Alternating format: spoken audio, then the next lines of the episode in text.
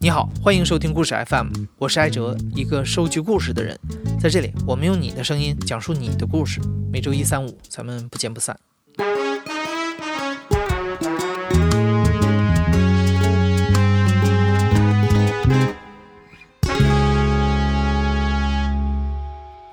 七月七号晚，北京截瘫者之家创办人、国内脊髓损伤界的领军人文军。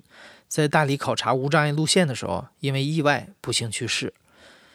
文军是一个致力于无障碍出行的轮椅使用者。去世的那天晚上，他在回酒店路上，因为无障碍的路口被私家车违规停车占了道，所以他不得不绕行。但是很不幸，他开着轮椅车头掉进了一个停车场的大坑里面。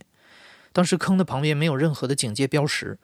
等到文军被保安发现的时候，已经为时太晚。他最终经抢救无效而死亡。在故事 FM 的第一百期节目《中国的盲道上为什么没有盲人》里面，我大概介绍了一下无障碍道路被严重占用的情况。但那一期里，我主要采访的两位都是盲人朋友。那为了了解轮椅使用者出行的情况，上周我采访了二十四岁的潘美好。潘美好在七号的当晚就听说了文军的消息。他是我们轮椅圈的比较有。算是一个领导者吧，领引者。然后他每年会举办呃无障碍出行的活动，去各个城市。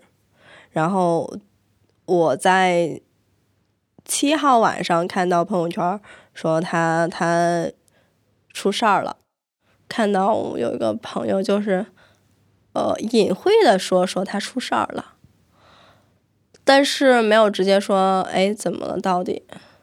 后来我就经过。多方朋朋友的询问，去证实这件事儿是真的出事儿了，又得知是因为那个这么一个原因，就觉得很很不可思议。潘美好觉得不可思议，是因为。无论文军也好，还是潘美好也好，他们都在致力于一方面呼吁社会重视无障碍设施的建设，另一方面也在向社会证明，只要无障碍设施到位，残障人士也完全有能力独立出行，照顾好自己。结果这次事件，一个倡导无障碍出行的领导者，因为无障碍设施的问题而丧命，这对整个社会来说都是一个巨大的讽刺，尤其对争取独立生活的残障人士，这个消息可以说是一个重大的打击。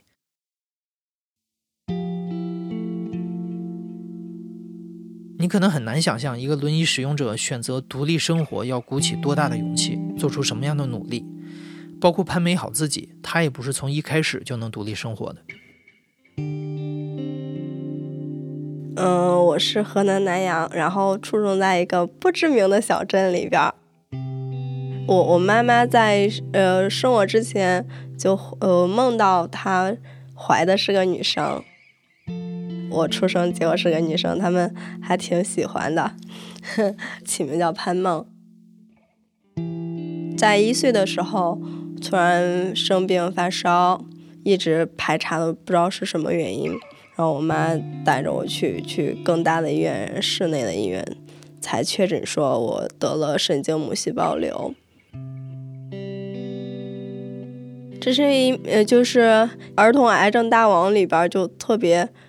常见的一种病，然后儿童发病率为七千分之一，它压迫到我的椎管神经，就是导致我现现在运动神经受损了，然后成为坐轮椅轮椅使用者。我爸妈是个体经营户。然后开超市的，从小小的小卖部开始，然后慢慢的做到超市，然后做到连锁超市，然后到现在又因为一些原因吧，然后他们现在退休了。怎么说？因为我是亲眼看着我爸妈一点点奋斗起来的，然后也经历过那些艰苦的时刻。但是我妈特别好，我妈她。就算经济再紧张，可能也是照顾到我的一些身体的情况，他不会特别的说苛责我的一些零用钱啊，或者说生活条件呀。直到就是该上学的年纪了，然后我爸妈送我上学，就其他小朋友都活蹦乱跳的去上学了，但是我每天都需要我爸爸妈妈抱着我去上学，然后而且那时候我爸妈还开着那个小卖部嘛，就他们为了接送我，又要把那个门店给关了，然后接到我之后再开了。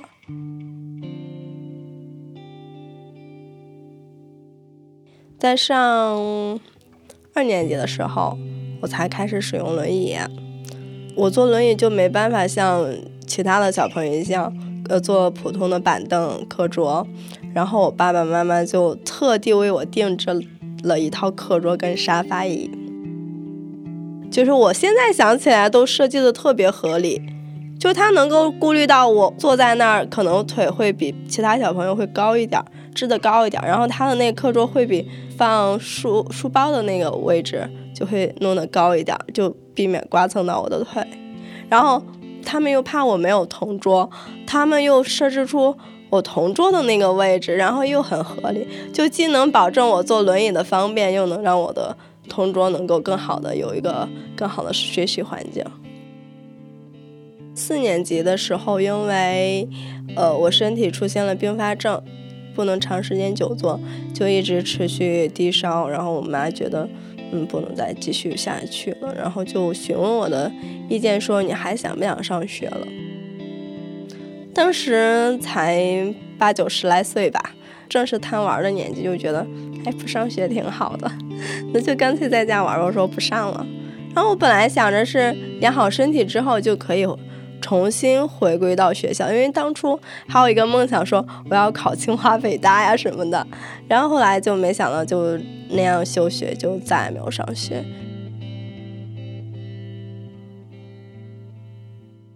从不上学之后，直到二十，直到二十一岁之前，都是在家里的这么一个情况。但是因为我家是开商店的嘛，是一个很开放的环境，就生活在店里边，也会跟一些顾客呀，或者说呃邻居啊，有一些那个互动啊，或者说交流。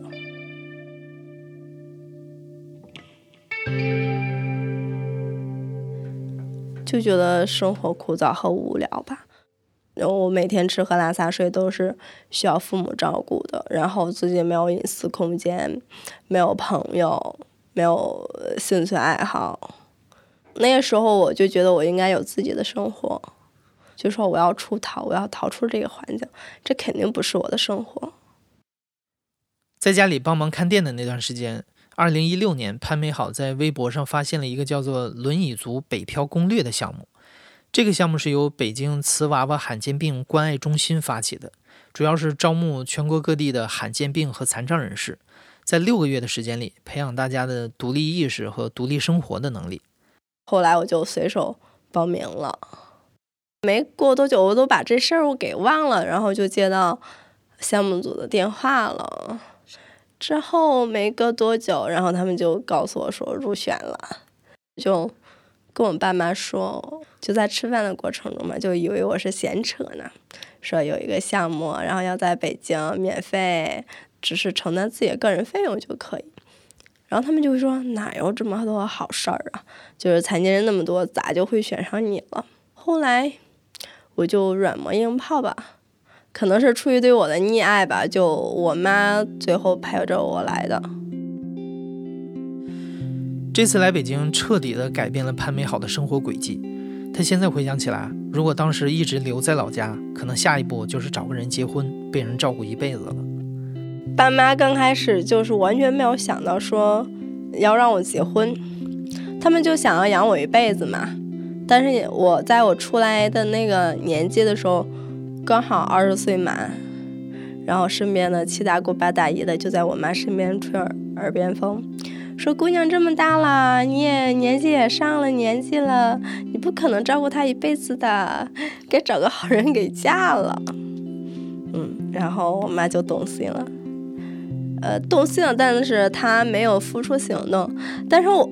我七大姑八大姨得到我妈的默许之后，就开始物色了呀，就开始提上日程了，然后就就是说，哎，有一个谁谁谁怎么样怎么样，然后说你要不要见一见什么的相亲嘛，然后后来就觉得这不是我想要的生活，再加上那个就是自立生活的那个节点儿，就逃出了他们的魔爪。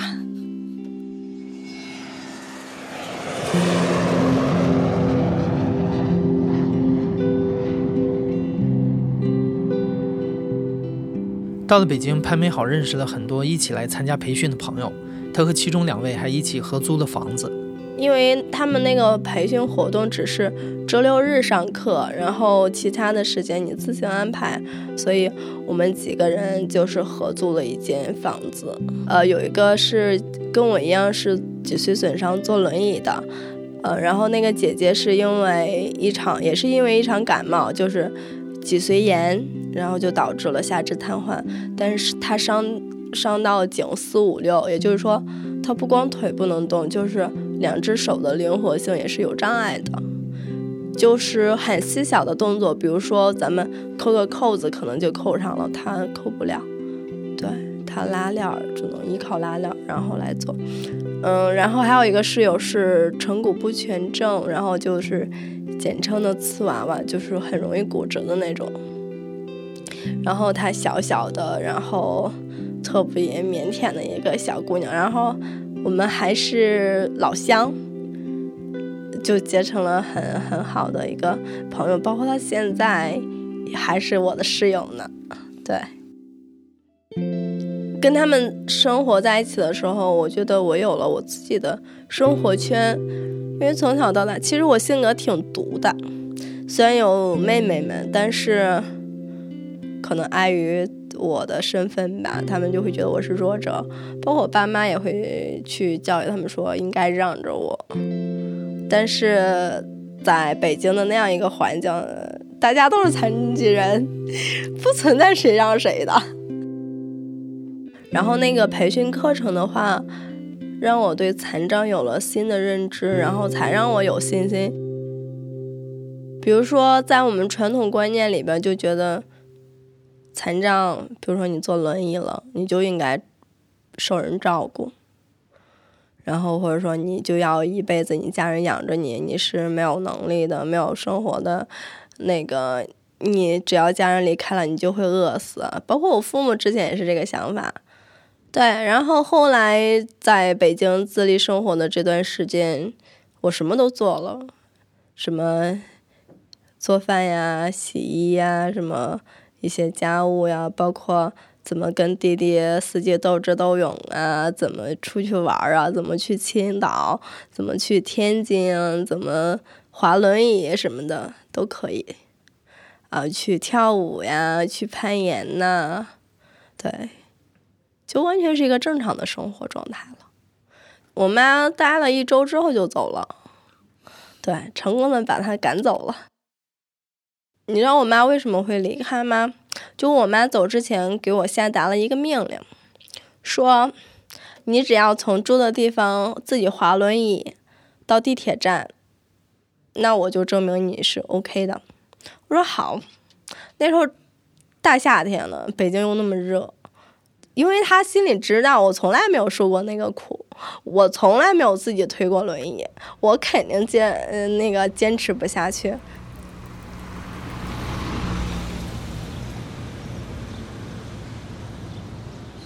因为我居住的地方，呃，无障碍还挺好。因为在租房之前，特地就是很注重无障碍，然后在那段路上也都挺好的。就有的时候会自己体力不支，就包括有时候遇到一个坎儿的时候，自己没有上去之前，那个身后的路人就会帮忙推一把。就我妈就远远的看着，也不伸手帮我。但是没想到我自己成功了。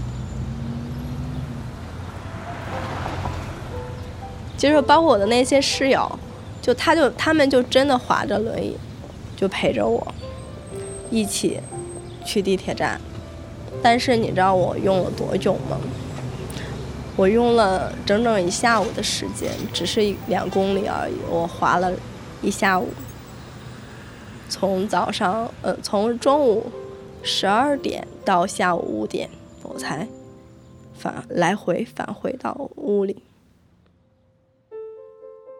其实不光是出行，生活当中的每一件事儿，潘美好都要比普通人花更多的时间，包括起床穿衣这种小动作。对，可能普通人，哎，两三分钟就起床了，我我起个床大概要十多分钟。其实我所做的每一件事都是普通人的两倍吧。然后就我那个姐姐起床可能都需要四五个小时。从平躺着坐起来，然后到穿衣，然后穿裤子、穿鞋，然后再到坐轮椅上，四五个小时。然后我妈那天还说说，其实挺不放心你的，但是看你这样，就还是硬着走的。嗯，你关上门的那个，就哭得稀里哗啦的。其实说实话，那个时候是我第一次。为我妈妈做一件事，虽然是把她给赶走了，这个“赶”是双引号，就是我我在呃 A P P 上给她订了机票，给她预约了出租车，然后登上飞机回到家里。对，之前都是她来照顾我。嗯，就这么一件小小的事儿，也让我蛮有成就感。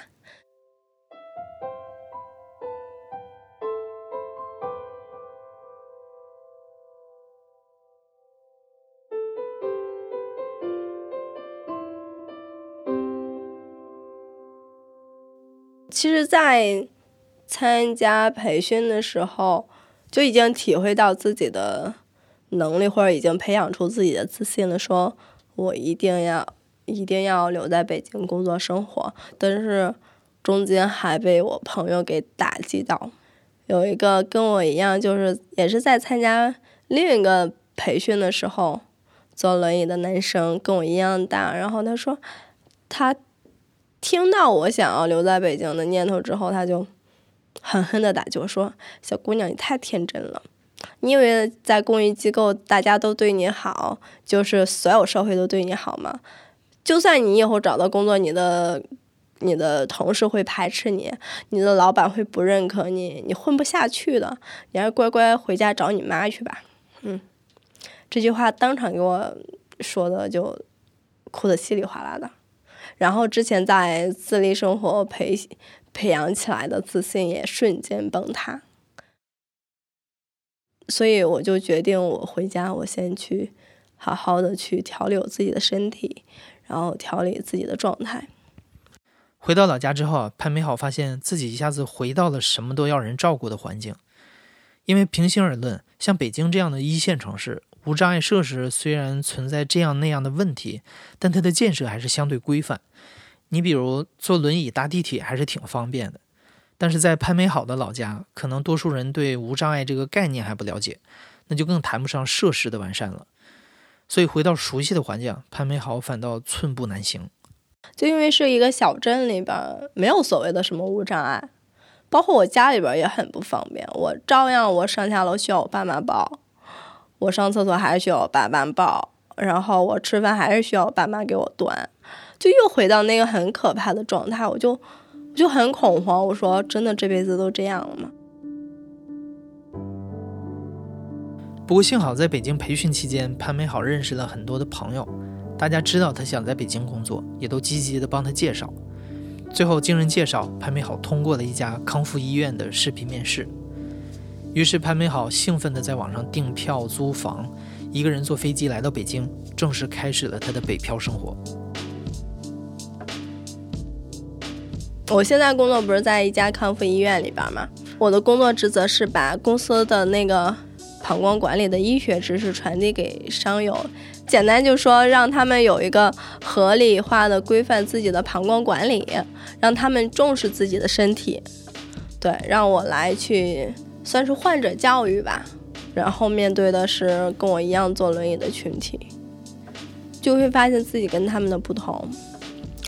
他们还是处在医疗模式，所谓的医疗模式就是他们每天是遵从着医生的呃处方，比如说我每天必须要几点几点吃药，我每天必须要几点几点去锻炼身体，去做康复锻炼。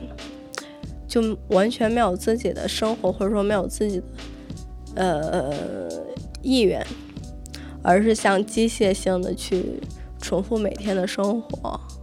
我以一个新面孔去出现在他们的视野里的时候，就他们就会对我产生兴趣，就主动的来跟我做朋友。然后深入，当我深入的了解他们之后，其实发现他们心里其实挺悲观的，就像我这刚刚有讲到说那个否定我的男生是一样的。他们还是会把自己站起来作为一个。生活的目标吧，就所有的行动、所有的努力、所有的付出，都是只是为了有天我站起来。但是，这很可悲的事实是，事情已经发生了。那我不可能是因为我站不起来了，我就要失去现在的人生。但是，他们又不知道该从何做起来，因为身边人都是他们这个样子。那看到我，哎，你可以工作，哎。哎，又一问你是一个人在北京生活，然后就对我有了很大的兴趣，或者说让我他们看到我看到了另一种生活方式。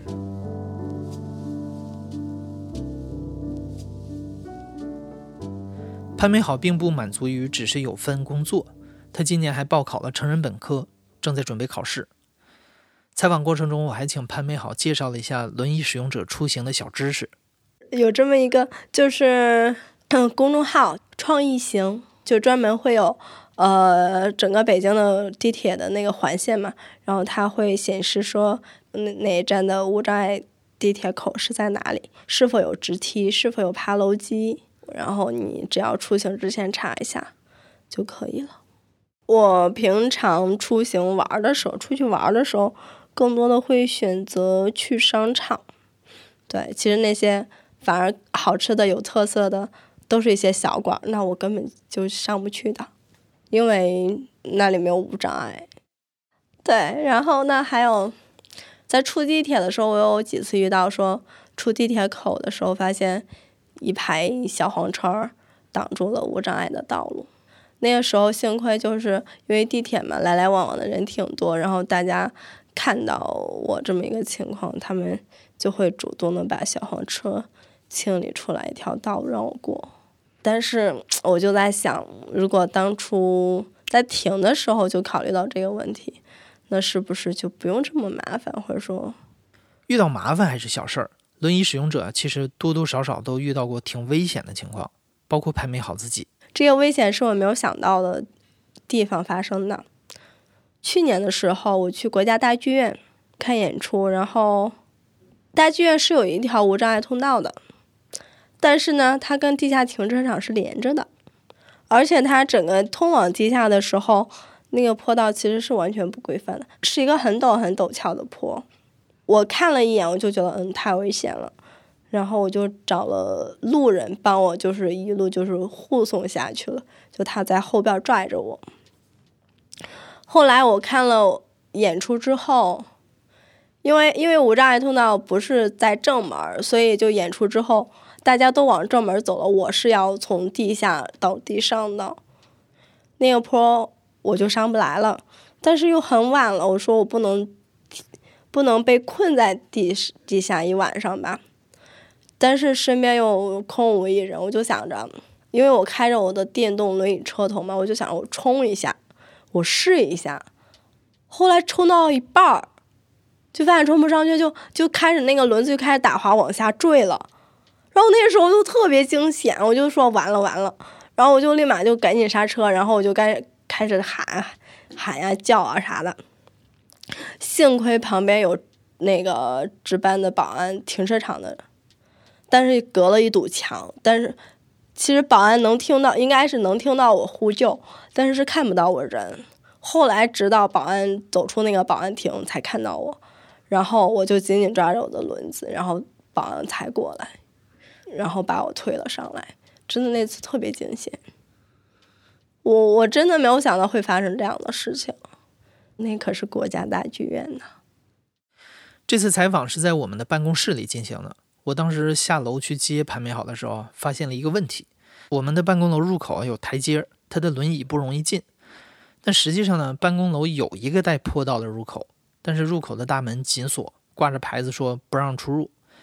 潘美好当时掏出手机，随手拍了张照片，也很慢。我就特别不明白，有一个坡，它还显示不可通行，真的是遇到这样的事情特别气愤。回头一定跟物业反映一下。对。